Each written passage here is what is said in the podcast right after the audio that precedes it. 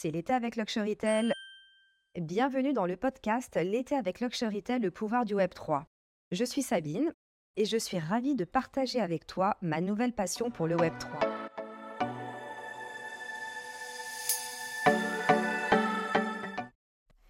Bienvenue dans l'épisode numéro 6 du podcast L'été Luxurytel, le pouvoir du Web 3.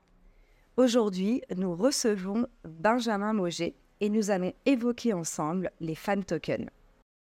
Bonjour Benjamin, merci beaucoup d'avoir accepté notre invitation. Bonjour Sabine, merci de m'avoir invité euh, sur ce super podcast de l'été. Avec plaisir. Est-ce que tu veux te présenter s'il te plaît?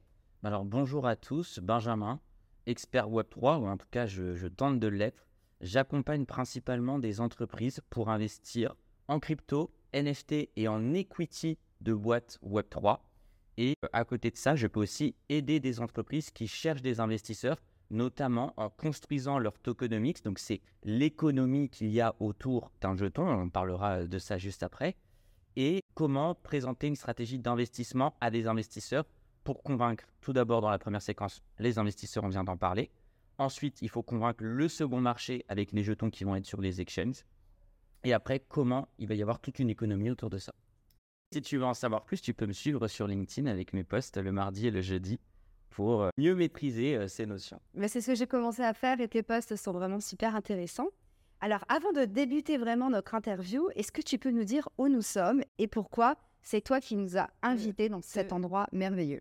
Ah bah, Je suis ravi de vous accueillir au Bristol Paris, du coup, euh, plein Paris, Paris 8, rue du Faubourg Saint-Honoré, où ils ont fait récemment une collection de NFT qui permet d'avoir accès à certains avantages de l'hôtel sans pour autant euh, être client d'une chambre, parce que j'habite à Paris, donc ça n'aurait pas de sens. Et ça me permet de profiter de toutes les facilités, notamment là on est sur le rooftop du sixième étage du Bristol pour euh, ce podcast. Oui, je confirme, nous sommes à la piscine euh, du rooftop du Bristol. Qu'est-ce qui s'était passé avec le Bristol?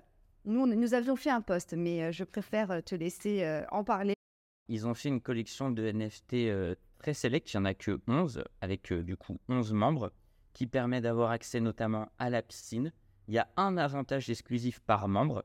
Donc euh, moi, je crois que je peux réserver la piscine pour 3 heures où je peux faire ce que je veux et plus personne ne pourra y aller. Donc euh, je ne l'ai pas encore utilisé. et j'ai aussi une suite. Je crois que j'ai une chambre de 300 mètres carrés, mais je suis en train de négocier pour faire un event Web 3 parce que je risque de m'ennuyer un peu tout seul dans cette grande chambre. J'ai des plats spéciaux et des cocktails spéciaux euh, dans leurs événements. Et surtout, moi j'ai beaucoup d'allergies et du coup à chaque événement, ils se plient en quatre pour me faire des, des plats que je peux manger. Et donc on est vraiment sur de la personnalisation et du sur-mesure. Et euh, tu m'as dit qu'il y avait 11 NFT, donc 11 membres, et chaque membre va bénéficier donc d'avantages différents. Alors oui, il y en a un qui peut réserver le rooftop pour faire une soirée barbecue de souvenirs. Il y a des cours avec le chef 3 étoiles, meilleur ouvrier de France, Éric Fréchon, euh, je crois, pour apprendre à faire des pâtes et pour apprendre à faire un gâteau. Euh, il y a des vignettes dans l'un des vignobles euh, qui appartient à la famille du Bristol. on peut visiter la cave et on a une dégustation avec l'un des sommeliers du Bristol. Enfin, voilà. Donc, une multitude d'avantages. Est-ce que tu as eu l'opportunité de rencontrer les 10 autres personnes? Non, parce qu'il y en a qui sont déjà dans le monde entier. D'accord. Donc, euh, ça va être très compliqué de, de, les rencontrer.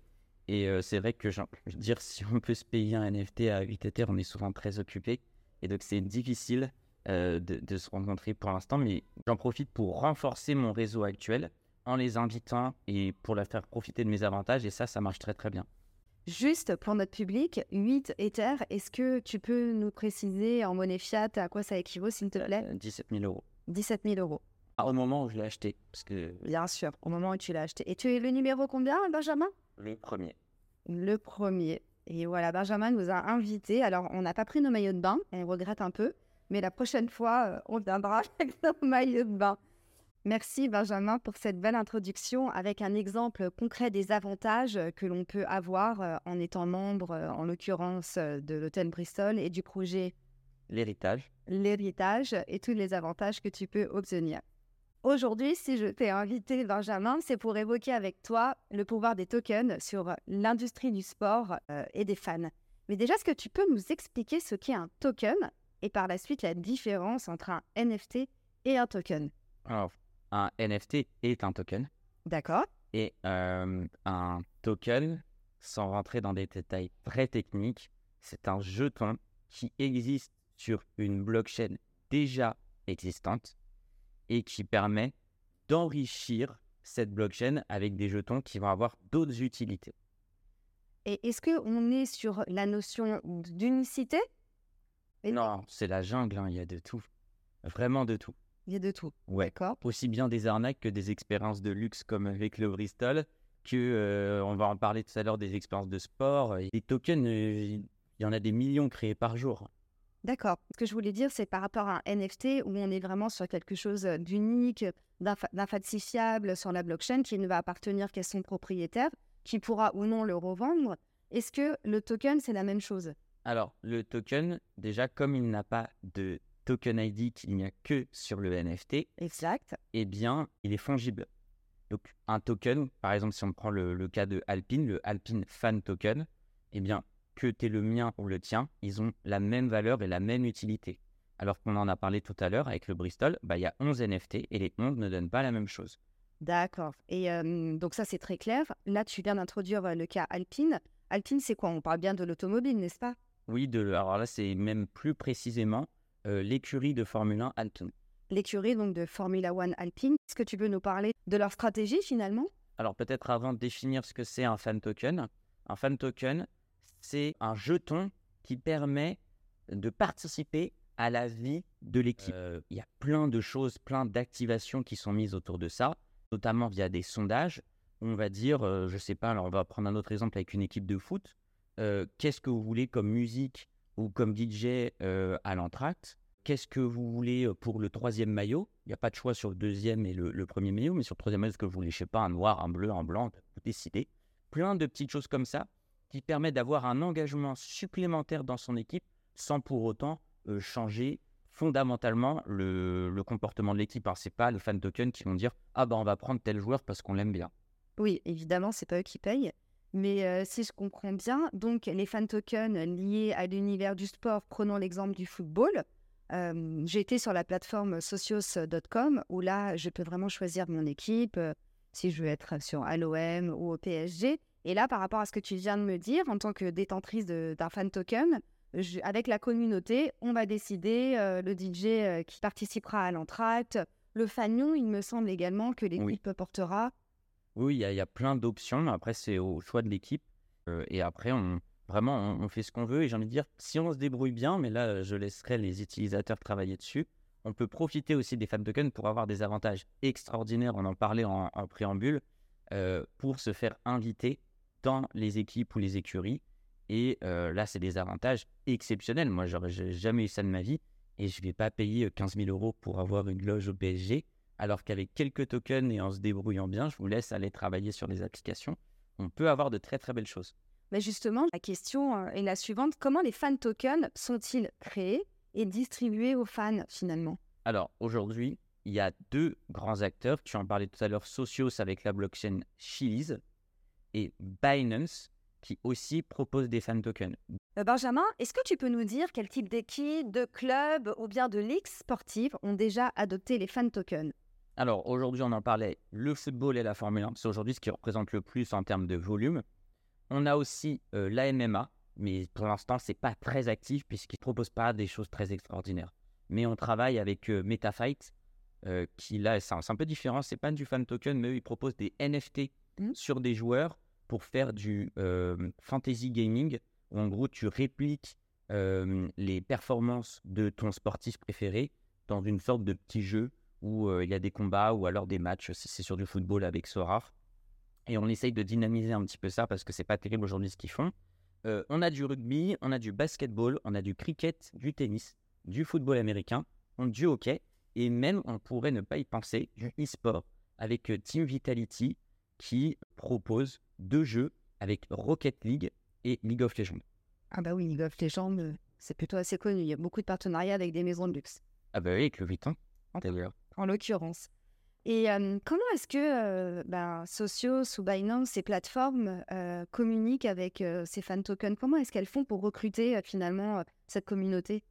Alors, la grande force de Socios, c'est qu'ils sont supportés par Winamax. Ah. Et du coup, c'est beaucoup plus simple. Et Binance, aujourd'hui, est le plus grand exchange du monde de très, très, très, très, très loin.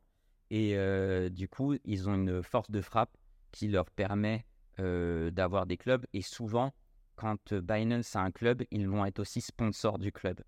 D'accord. Donc, euh, notamment euh, chez Alpine, ils ont aussi la Lazio, euh, Porto de souvenir et un, un autre club, je me souviens plus. Mais Donc, on est vraiment sur euh, ces, ces deux euh, acteurs euh, qui sont soutenus par des forces de frappe importantes, qui fait qu'ils recrutent une belle communauté. Et, et du coup, au niveau de l'impact économique et financier, ça rapporte quoi finalement à ces équipes C'est quoi le- sur l'économie du sport, avec un grand S par rapport à toutes ces, tous ces sports qui participent à, à- à ces nouveaux enjeux, cette nouvelle industrie C'est quoi l'impact financier? Il est énorme. C'est des millions ré- récoltés par les équipes, donc elles sont très contentes de ça. Et aujourd'hui aussi, ça leur permet d'avoir, quand ils font les sondages, il faut avoir un certain nombre de tokens pour pouvoir le faire. Euh, du coup, on peut voir, euh, on peut catégoriser, j'ai envie de dire, nos fans en fonction du nombre de tokens qu'ils ont, pour voir il peut y avoir des différences de choix entre quelqu'un qui a un token et quelqu'un qui a 100 tokens. Et ça permet aussi d'avoir que des vrais fans et pas avoir des fake votes qu'on pourrait avoir si on fait un sondage sur Instagram, Facebook, où euh, on pourrait avoir des haters. Bah là, si le hater il veut venir, bah, ça nous coûte de l'argent, donc c'est beaucoup plus compliqué. Donc ça permet d'avoir un engagement beaucoup plus réel et des statistiques qui sont beaucoup plus parlantes pour une équipe. D'accord, donc si je comprends bien, euh, ces fan tokens, enfin les fans euh, qui possèdent ces fan tokens, ont un vrai pouvoir euh, à générer du revenu pour les équipes. Oui. Et puis même, il y a des revenus à générer pour les holders aussi, parce qu'il y a un truc un petit peu rigolo, c'est que euh, quand un fan token explose, en général, ils finissent tous par exploser en même temps. Ah. Et donc du coup, on a une sorte de pari sportif un petit peu mutualisé, qui est un petit peu rigolo. Donc si on a une équipe qui fait une très grosse performance, on va dire que le token prend 100%, c'est assez probable que tous les autres prennent plus 30. Donc ça profite à tous les, à Oui. tous les tokens. Et euh, j'ai une question importante. Est-ce que tu connais le coût d'entrée d'un token, si je peux en avoir un sur, euh, bah, sur Socios par exemple? C'est quoi à peu près? 20 centimes, je pense, Ah oui. les plus petits. Et les plus gros, euh, ça doit être 5 euros.